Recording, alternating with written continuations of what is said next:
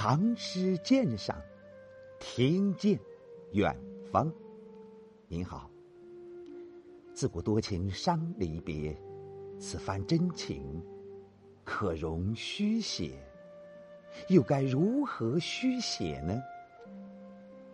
请您欣赏《宋·魏二》，作者王昌龄。醉别江楼菊又香，江风隐语入周凉。忆君遥在潇湘月，愁听清远梦里长。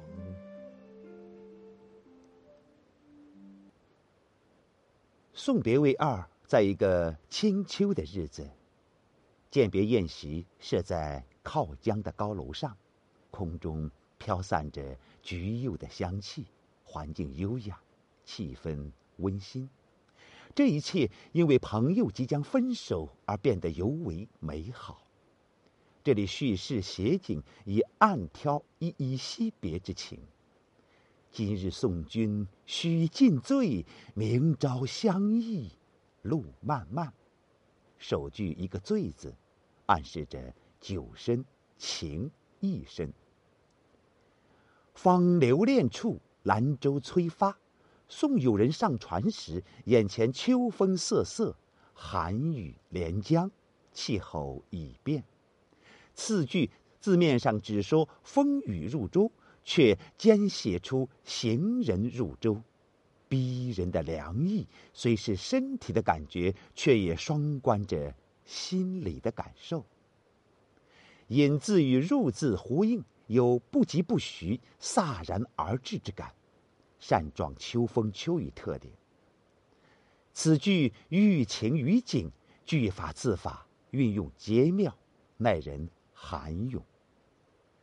按通常做法。后二句似应归结到惜别之情，但诗人却将眼前情景推开，以一个“意”字勾勒，从对面生情，为行人虚构了一个境界。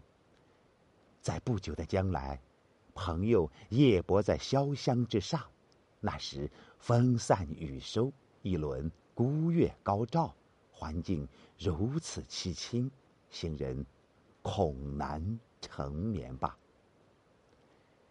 即使他暂时入梦，两岸啼猿也会一声一声闯入梦境，令他睡不安恬，因而，在梦中也摆不脱愁绪。诗人从视月光、听猿声两个方面，刻画出了一个典型的旅夜孤寂的环境。月夜泊舟已是幻境，梦中听猿更是幻中有幻，所以诗境颇具几分朦胧之美，有助于表现惆怅别情。末句的“长”字，状原声相当形象，使人想起水经注《三峡》关于原声的描写。时有高原长啸，属隐凄异，空谷传响，哀转久绝。长字作韵脚用在此时之末，更有余韵不绝之感。诗的前半写实景，后半乃虚拟，他借助想象扩大意境，深化主题，通过造境。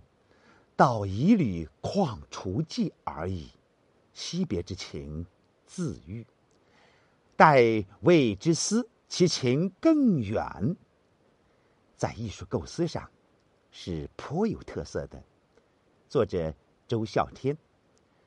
谢谢您的聆听，咱们下次再会。